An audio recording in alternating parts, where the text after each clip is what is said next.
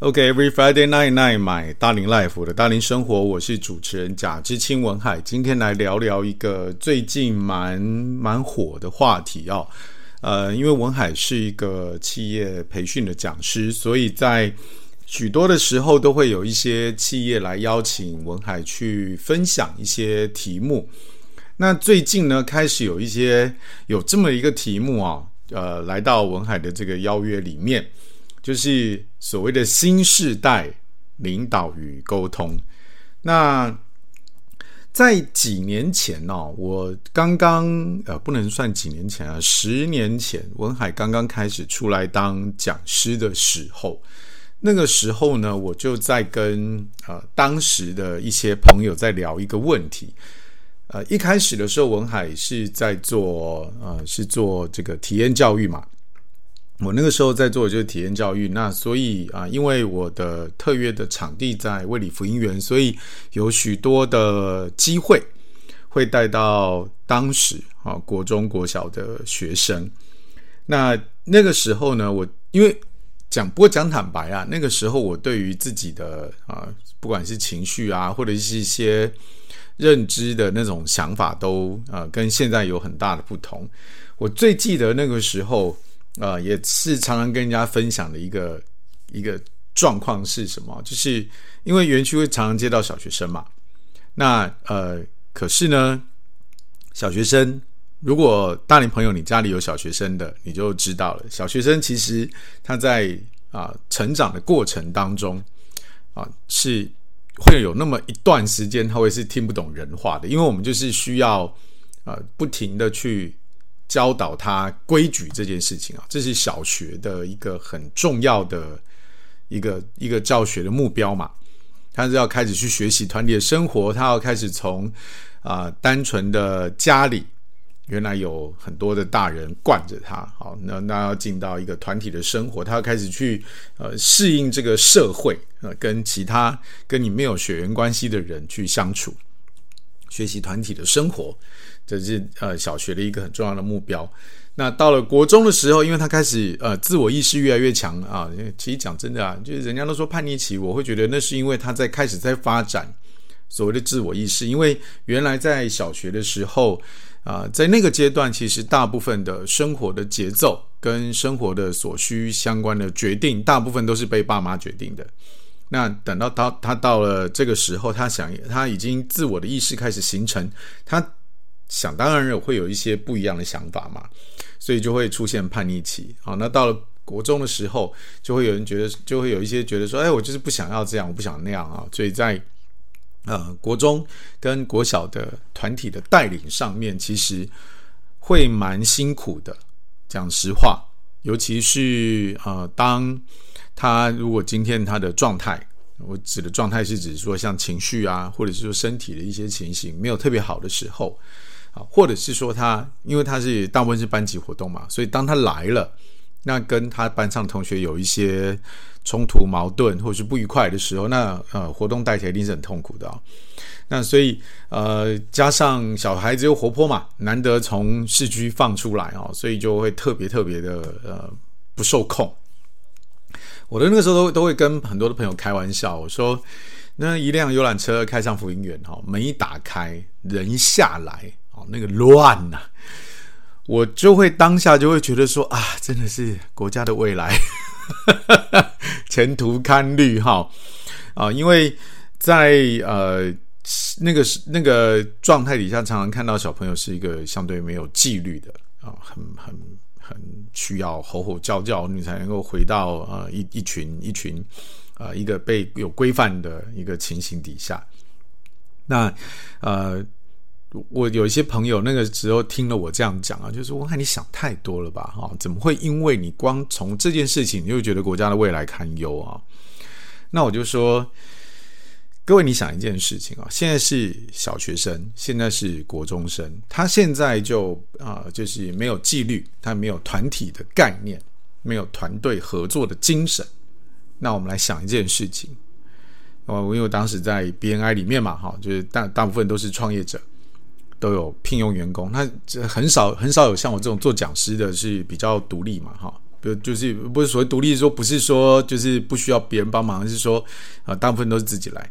有些是有公司的，有些是有员工的。我就跟他们描述我说，你现在觉得好像因为他们是小孩，你就没有什么关系。我们来想一件事情：十年后，他带着这样的一个观念，坐在面试的房间里面，你面对的他。请你思考看看这件事情跟你有没有关系？好，每个人的想法就瞬间从一个啊小孩子嘛没有关系啊，到现在哦哟不一样了哈哦，所以啊，在这是我在十年前看见啊，因此啊，在对于那个时候，其实啊学生的一些纪律啊，或是等等之类的啊啊，就是一个会从呃我说我了哈，从一个还是需要去调整的一个心情去看待它。那在那个时候呢，我在企业的呃讲课的内容里面也会比较多是啊新进的同仁啊，你们要学着要去呃融入整个的团队，你要去 follow 依循整个团队的相关的规章制度，然后我们有一些思考理念做法等等等等等等啊，那个时候都是要去教他们。那啊，那个时候还会有一个说法，就是说，啊，学公司不是学校啊，学校不是呃，这个公司不是让你来学东西的，不是让你来交朋友的啊。那个时候讲可以啊，但是十年河东，十年河西啊，就是在这么几年下来，我们开始发现一件事情啊，就是这个观观念已经慢慢慢慢的在转换。以前呢，呃，在我出来。当讲师的这十年，大概前三五年，我们前面那一套讲法还过得去，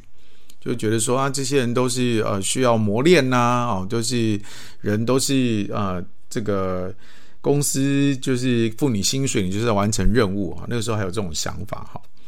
然后慢慢慢，我我已经忘了精确的时点到底在哪里了，但是就开始有一种说法，就是说加班这件事情其实是不可取的，不值得被鼓励的。这种声音越来越大，那呃，尤其到了，尤其到了这个 COVID 那几年，尤其是为什么呢？因为 COVID 那几年，大家被迫在家上班了之后，发现说，哎，其实好像我们有一些工作，当然是有有一些限制了哈，因为行业的不同，产业的类型不同，会有一些不同啊。但是有一些工作，确实你不必然非得要七早八早集合到办公室里面，然后。呃，八晚九晚你才能够回家，不必然得是这样。有很多的东西，其实啊、因为在当时大家呃受限于啊，不管是防疫的政策、社交的隔离、自己的这个担心等等等等之外，呃，有有很多的会议就被被迫啊、被迫在线上进行了之后，形式上就变得比较呃，反而变得短捷有力了。啊，因为大家呃，在这个荧幕上能够专注的时间也有限，所以就变成诶，开始那个风向就不一样了。你说，诶，我不见得非得要回到办公室嘛，我不见得非得要回到回到那个呃，非得要用开会才能面对面才能够去解决啊我们的相关的问题。那我如果没有记错的话，我在前一阵子啊，就是在大林买大林 Life 的这个节目里面曾经聊过一本叫做啊远端团队。呃，这样的一本书，这本书写在 COVID 之前哦，那个时候，其实在，呃疫情爆发之前，其实美国就已经在讨论所谓的远端办公的这个概念啊，而且他们也做了一些研究跟讨论。我觉得那本书呃的出现，其实对于现在在呃疫情之后所有的呃公司的形式，已经开始啊，这、就一本很好的参考书哈。那当然有机会的话，也许我们可以再多聊一聊。那哦，如果我们回到呃这个这个今天的话题本身，就是新的世代已经开始啊、呃，就是有了一些不同，而这中间又有了三年的啊、疫情的冲击之下，让他们的工作观开始产生改变。首先，第一个就是啊、呃，加班这件事情其实不可取啊，他们在他们的生活当中其实是啊、呃、不愿意有这件事情的，就是你即便给他加班费，以前啊是不给加班费，感觉都觉得啊这个是你应该的，因为你这个年轻人应该要应该要吃苦。但现在是不给加费加班费，当然就是一定不可能的。那呃，而且这个里面又有一个台湾曾经修过这个呃所谓的一例一休相关的法令。那呃那个法令当然修的，其实在产业界其实连同劳方资方其实都不满意了哈。说实话。那那个今天我们不管。那总而言之，它其实体现了一件事情，就是说加班这件事，这加班这一个呃事情上面，其实呃加班该有费用这件事情是越来越多人在去做讨论的。那当然了，你今天只要付出费用，其实啊、呃、经营者就会变成是他的成本，所以他的费用提高的这个同时，他自然而然在经营上面就会面对困境。那呃，就有一些呃管理层或者是企业主就会希望啊，我能够去呃做一些啊这种分享。那对于这个跨世代的领导跟沟通啊，希望能够呃跟他们去做一些这种说明啊、介绍啊，让他们找到一些合适的方法。因为呃现在这个世代他们的这个工作的逻辑已经真的跟我们都不太一样了啊。那所以我在呃。之前曾经受邀去参加，呃，就是去啊、呃，有一个公司就找我去聊这个话题。那我在那个话题，在那一次的课程里面呢，我就跟他们分享到一件事。我说，因为他们那天是都是管理层啊、那呃都是餐饮业，对这个，尤其是在对于人力的缺乏的最有感的海啸第一排。那我就问他们说，哎，你会如何形容你认为的职场新时代？那他们就会呃不自觉的就会提到说啊，就是呃不耐操、太浮躁、玻璃心，好等等等等等等之类的，大概就是这一些好。然后什么不讲感情啊，就是啊没有没有什么团队的道德，你没有薪水他就走了什么等等，好，所以在经营上面就会很辛苦。OK，那我在那个课程里面我就啊贴出了。呃，这个报纸上面啊、也聊聊到了关于年轻人的，他就是那其中一则这个社论跟投书哈，他这里面就写到说，哎，现在年轻人太浮躁啦，动不动就离职，工作态度比十几年前要差差很多哈，也不负责任，哇，当天妈点头如捣蒜。然后另外一个呢，就是也有人讲到说，哎，太现实啦，不讲感情，不重道义啊，没有高薪，没有提高福利，掉头就走啊，只要有更好的工作跟前途啊，你对我好我也不管。这是另外一则投书还是报道？这样，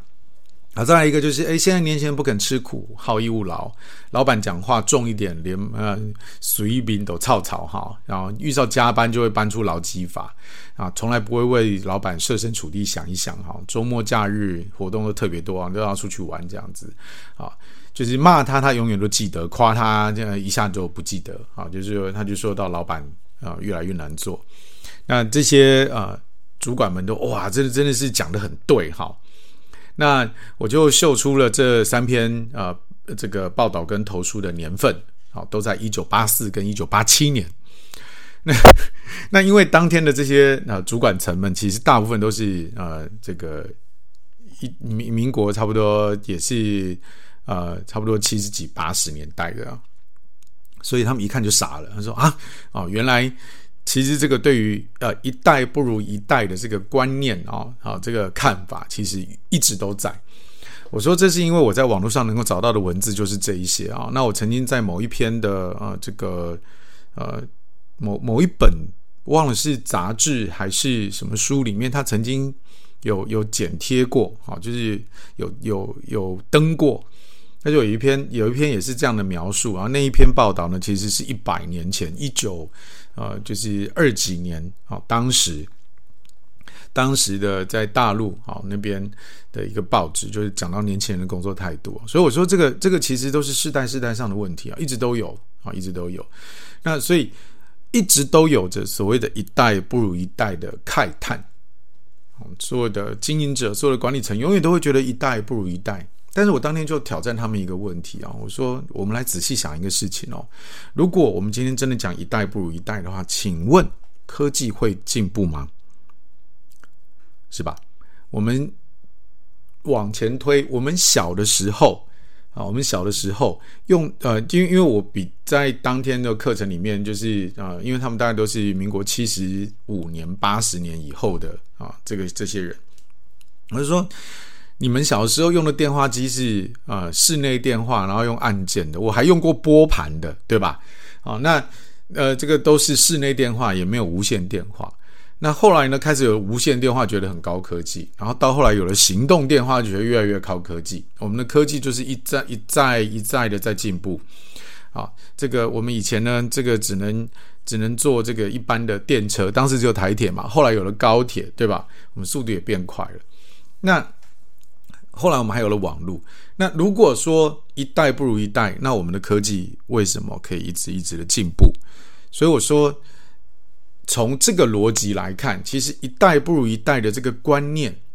我们要来细究它。我不能说它是错的，我不会说它是错的，因为这个里面呃有一个观点是说，在每一个人的宇宙里面，他所说的都是对的，因为他他有一个立场啊，他有立场。我们今天今天，因为我们要了解对方才能对话嘛，我们并不是要去争辩谁对谁错。今天我们在聊这个话题，并不是在去挑起世代的战争。好，所以他们就对于这个课程，他们就开始有一些新的看见哈，而不是一个单纯只是说好，那我们要呃怎么样来去有些什么技巧，学了之后回去就可以让这些新世代服服帖帖。OK，那下一段回来我们再继续聊这个话题，马上回来。OK，Every Friday night night，买大龄 life 我的大龄生活，我是主持人贾志清文海，今天来聊聊新世代的沟通与领导这个话题啊。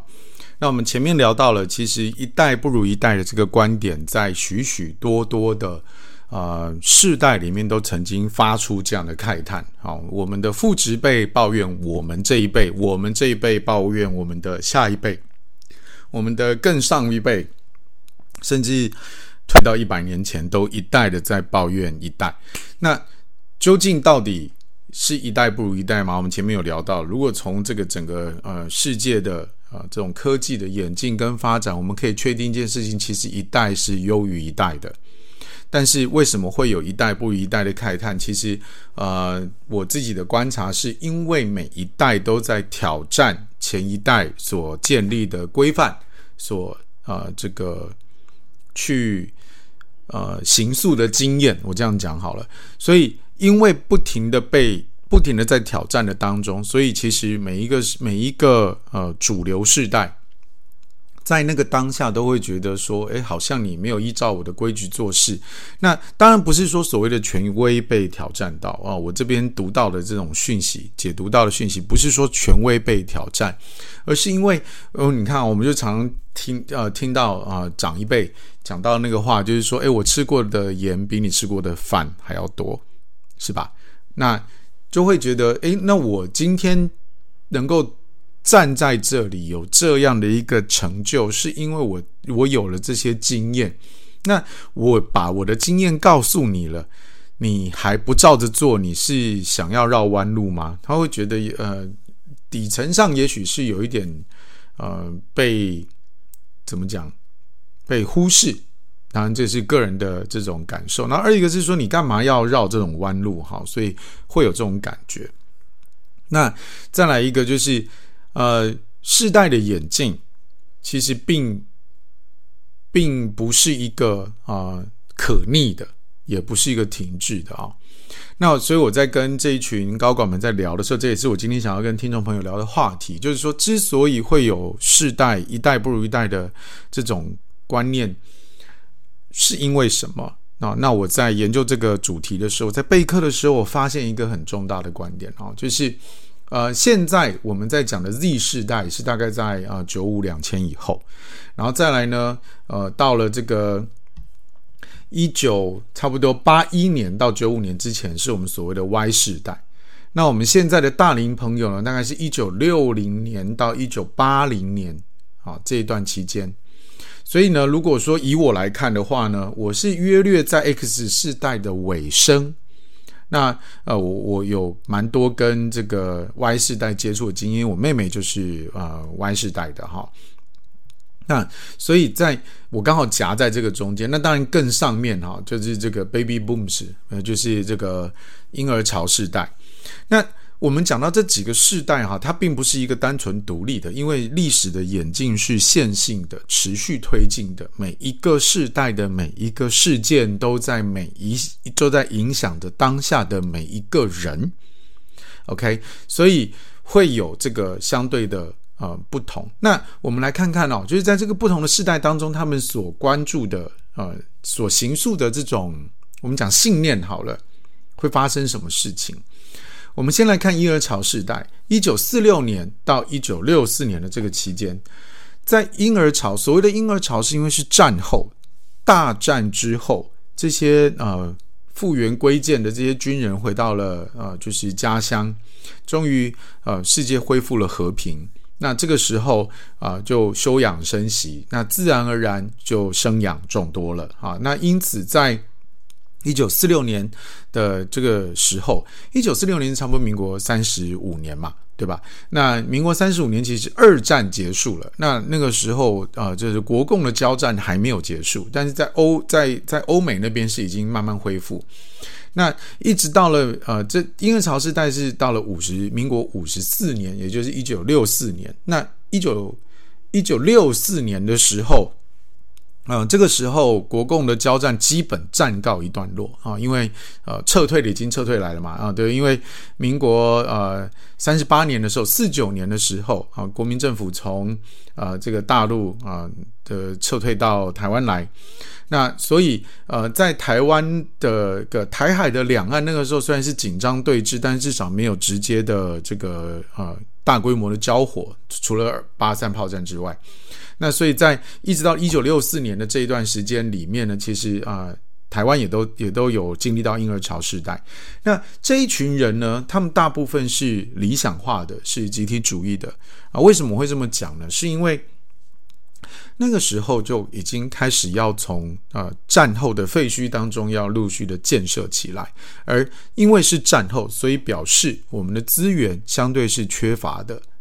而且会呃。这个时候，因为要为了国家，为了呃这个整个的民族世代，你要去做一些付出，所以在他在这个世代底下成长的人都会有一种理想，都会有一种集体主义，就是说，因为我们的资源是缺乏的，所以我们必须要紧紧的合作，我们要形成团体，我们才能够活得下去，因为我们要要需要的资源是很缺少的。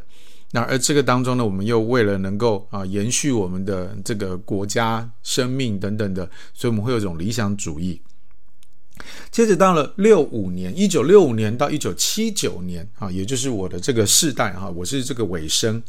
那在这个世代呢，如果我们先不要去讲美国或者是欧洲，我们直接来看台湾就好了啊。一九六五到一九七九年这一代的人出生的时候，啊，出生了之后哈。他们的我们的成长历程在干嘛？我们的成长历程那个时候，像我最印象最深刻的是，呃，我的小的时候，呃，要看卡通啊，什么都可以。虽然那时候只有老三台，那等到，但是我在念小学的时候呢，啊、连老师都在炒股票。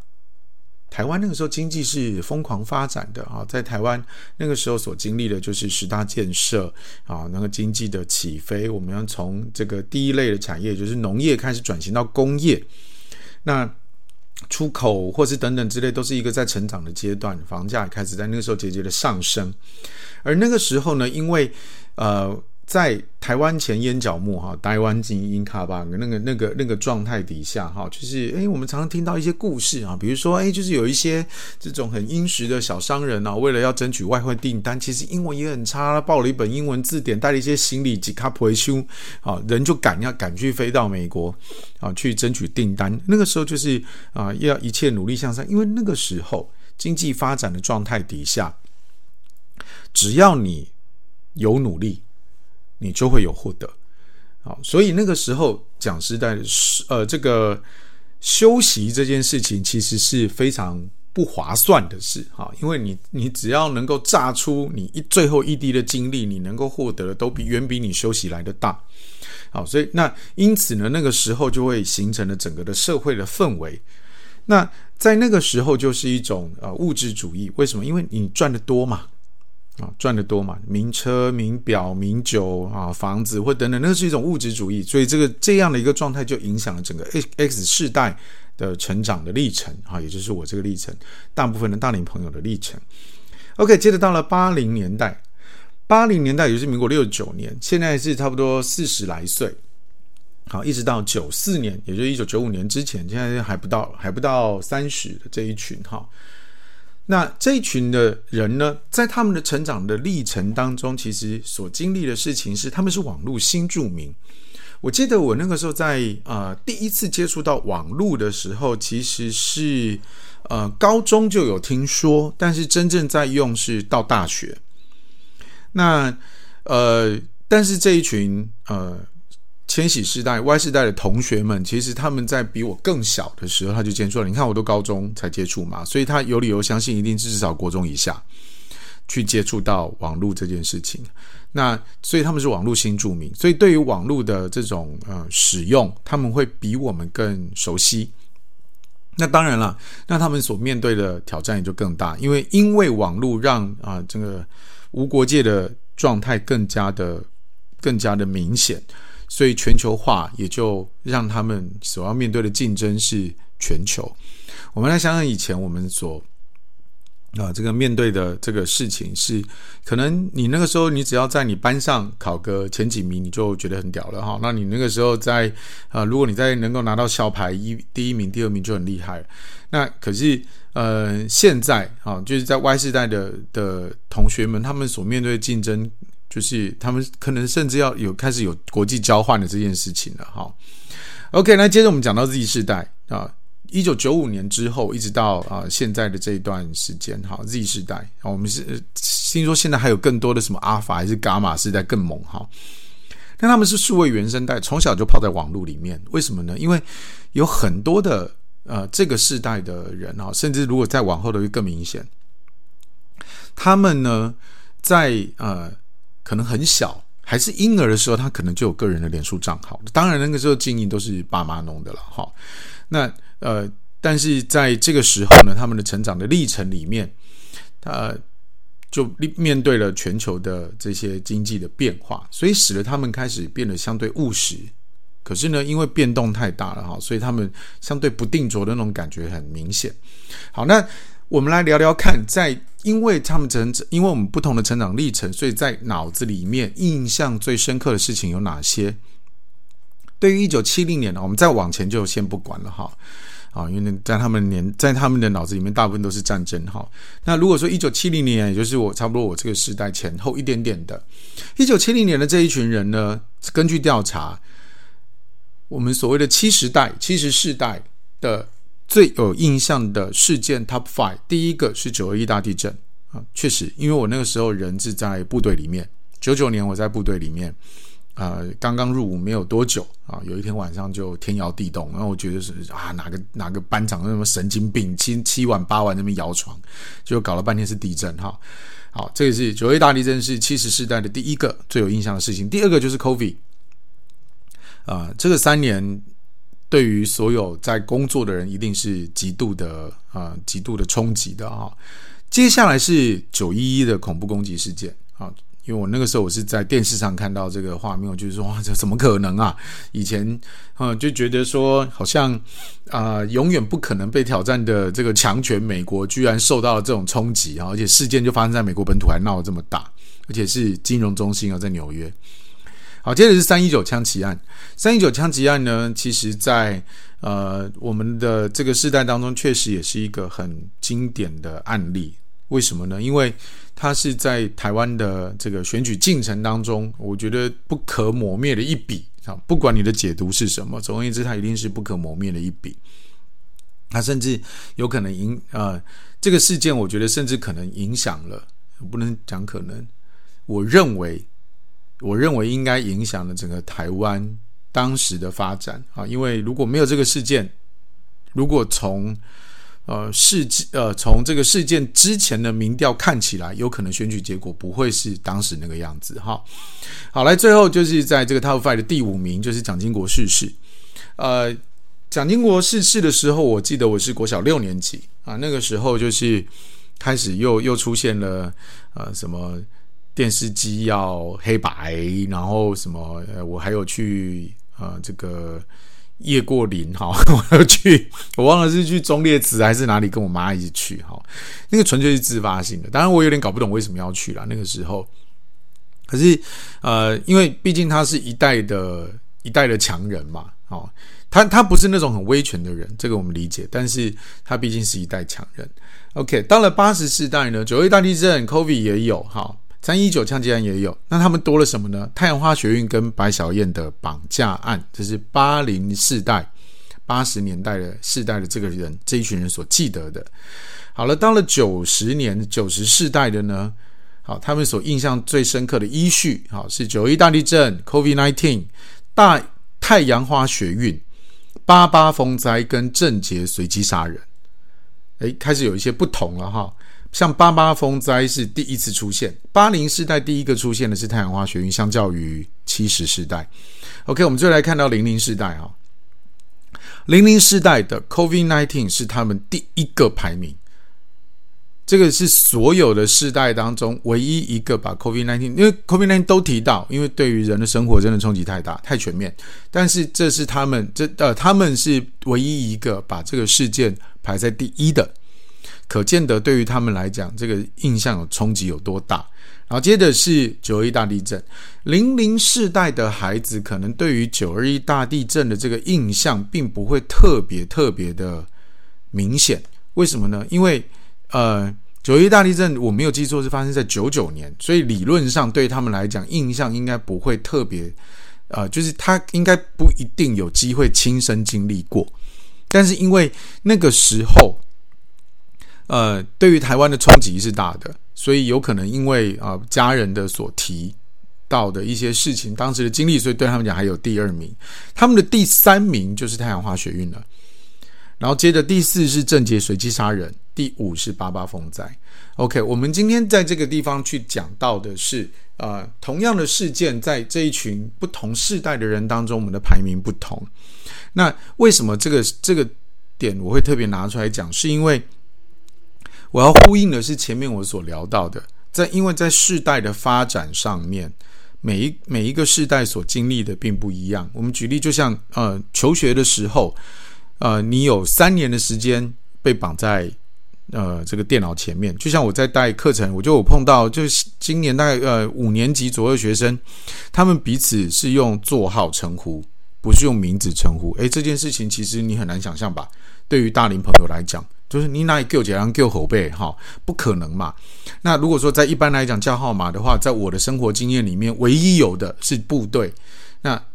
想得到的是监狱。OK，那这其实用号码称呼人其实不是很礼貌的，至少在我们的逻辑里面。但对他们讲，这是曾经是生活三年的一个一个日常。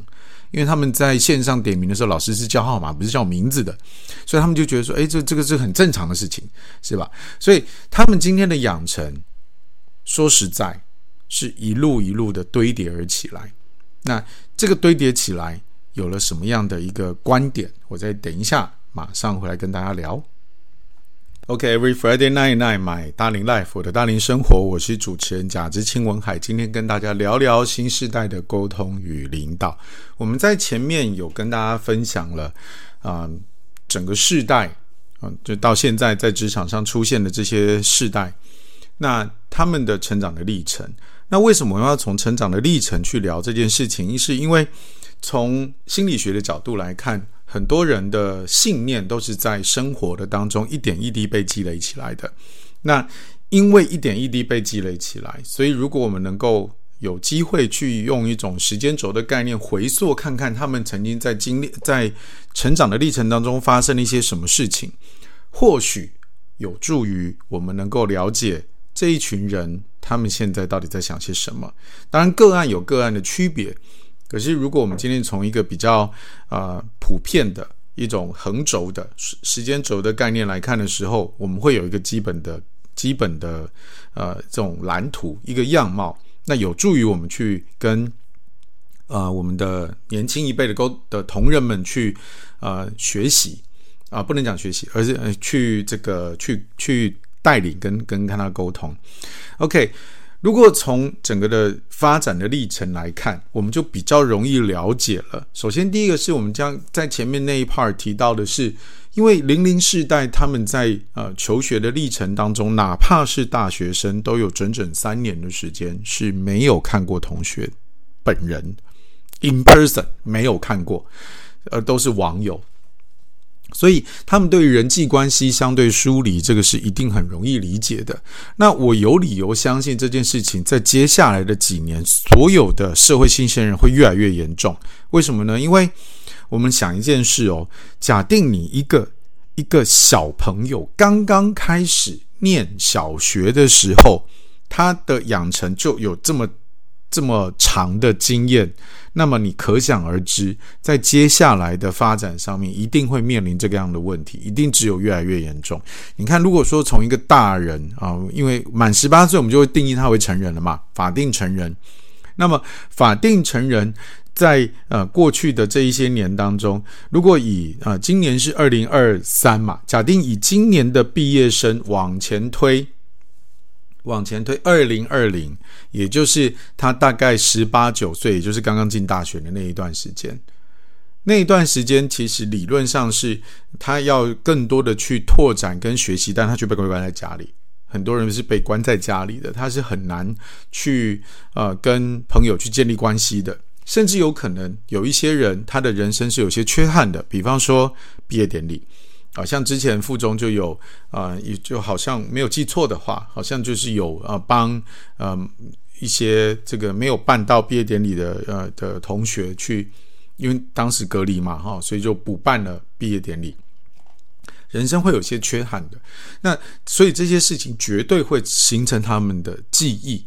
好，那因此在他们的生生活跟生长的成长的历程当中，绝对会留下这一些影响的。好，那我们再回头看哦，我们从婴儿世代一路到呃这个现在的 Z 世代，那中间我们光来看台湾就好了。台湾发生了些什么事？一刚刚开始撤退的时候，所有人都啊，当然这个是我听我爸讲的哈，就是所有的人都是想尽办法的要活下来，有任何的工作都会想要去做啊。那当然我们不不讲那个可能就是游走在灰色是。地带的这种、这种、这这些经验哈，这个我们不去理，而是那个时候普遍的心情，因为哪怕是做灰色地带，他也是想要活下来。那个时候就是想办想尽办法去努力，然后接着到我们 X 世代这一群人成长的时候，那个时候台湾呢开始经济起飞，只要你肯做，一定就有钱赚。那甚至那个时候就会有一些，就有一些这个当时留下来的这种说法，就是呃，你你哪怕是开计程车。你只要够拼，你要买房子都不是什么难事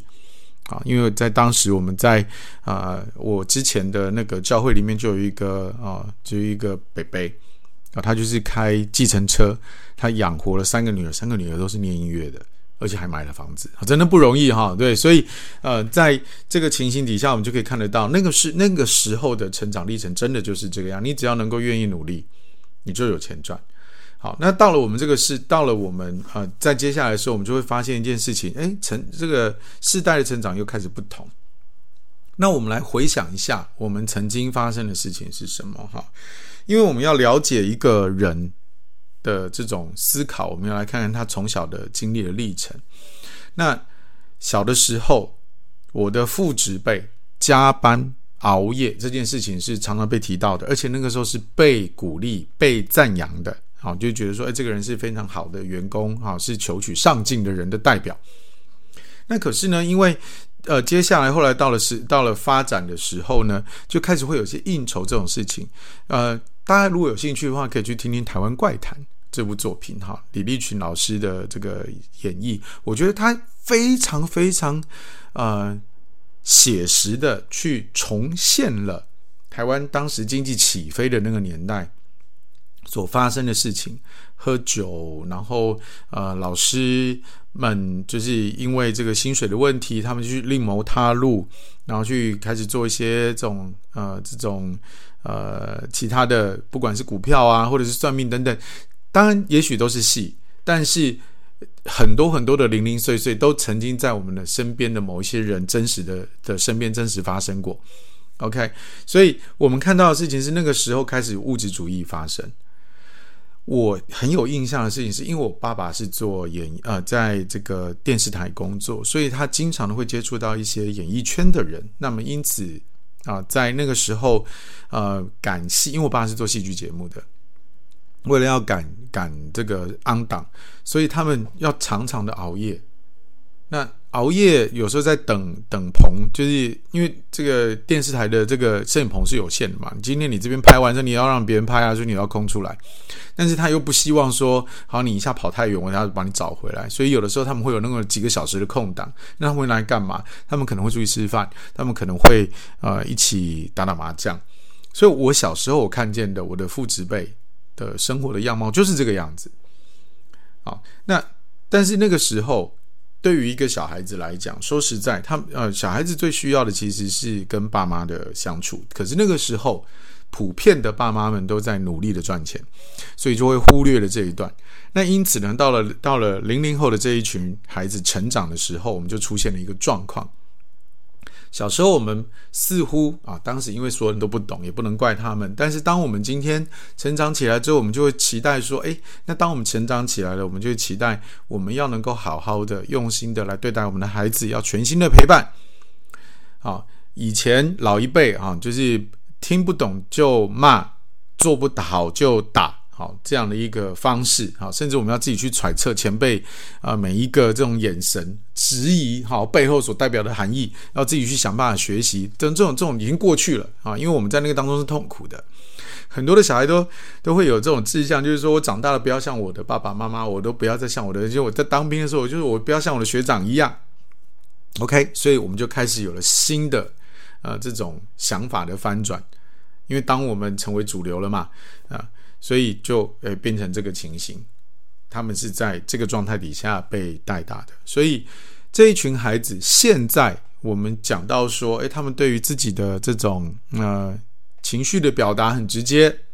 啊，或者是说呃这个想法啊会比较会比较这种好像没有在照顾他人。其实这这说实话，就是在世代的眼睛下来这长出来的。为什么呢？因为以前我们是那种很压抑的，但我们现在就希望他们直讲，所以他们小朋友在直接讲的过程里面，他就养成了这习惯。那你怎么可能会期待说他今天进到职场的时候，他会变另外一个不一样的人？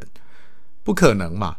好，所以我们从这个角度来看，现在 Z 世代的这种行为的模式就很好理解。那我们再从一个更呃往上看的一个角度。我们就更容易理解了。从安静世代到婴儿代世代世代的前期，那个时候台湾刚刚撤退，我们那时候在求取的是生存。那个时候没有什么美国心情在跟你去聊啊，你的感觉如何？没有这种事。OK，那当我们生存的条件，被满足了之后，我们就求取的是我们的精致的生活。所以在婴儿潮世代的后期，X 世代一直到千禧世代前期，那个时候整个的社会的氛围求取的是物质主义。因为那个时候我们希望我们能够摆脱这种呃颠沛流离的生活的印象，我们要让我们的生活过得精致，所以我们就追求的是生活。当生活的条件被满足了。千禧世代的后段，一直到 Z 世代，他们就会追求的是生命的意义了。所以，如果从这样的一个观点来看，好，我们从前面发展的历程一路到这里，我们就能够理解，现在的 Z 世代，他们其实是在追求的是生命的意义。偏偏偏偏，现在职场的这一群人，我们不见得对于生命的意义这件事情，曾经有很扎实的思考。所以我们对不上话。今天并不是因为他们不懂你，而是因为你们不懂。更正，我们不懂他们。那为什么现在这个这个风潮，以前以前还没有这么明显，但现在很明显了呢？原因也很单纯，因为现在少子化的关系了哈。我们因为我们今天在讲的是职场的新时代沟通跟管理嘛，所以人。的这种任用的这个状态就会不一样了哈。我们今天跟大家分享一个事情哈，在呃这个台湾少子化这个，我相信应该大家都全全部都都不会有什么疑问哈。对于这件事情，台湾的少子化，可是呢，我们的少子化到底有多严重啊？我们这个是我们的一个难题哦。在预估哈，像今年是二零二三年嘛，哈，二零二三年的大学毕业生，全国啊，全台湾估计是十八点七四万人，十八点七四万人。好，那这个数字呢，在二零二一年的时候是二十点七五万人。你看哦，这个已经才过两三年，已经少了少了两三万哦。好，那我们接着来看明年哈，因为二零二四年要来了哈，预计二零二四年的大学毕业生是十七点七三万人，二零二五年是二十呃十六点七万人。二零二六年是十六点一八万人，所以从最近大学一直在倒闭，我们就可以看得出来了。好，那接下来我们会面对的问题就是什么？我们现在讲的是职场，因为新新社会新鲜人变少了，所以我们的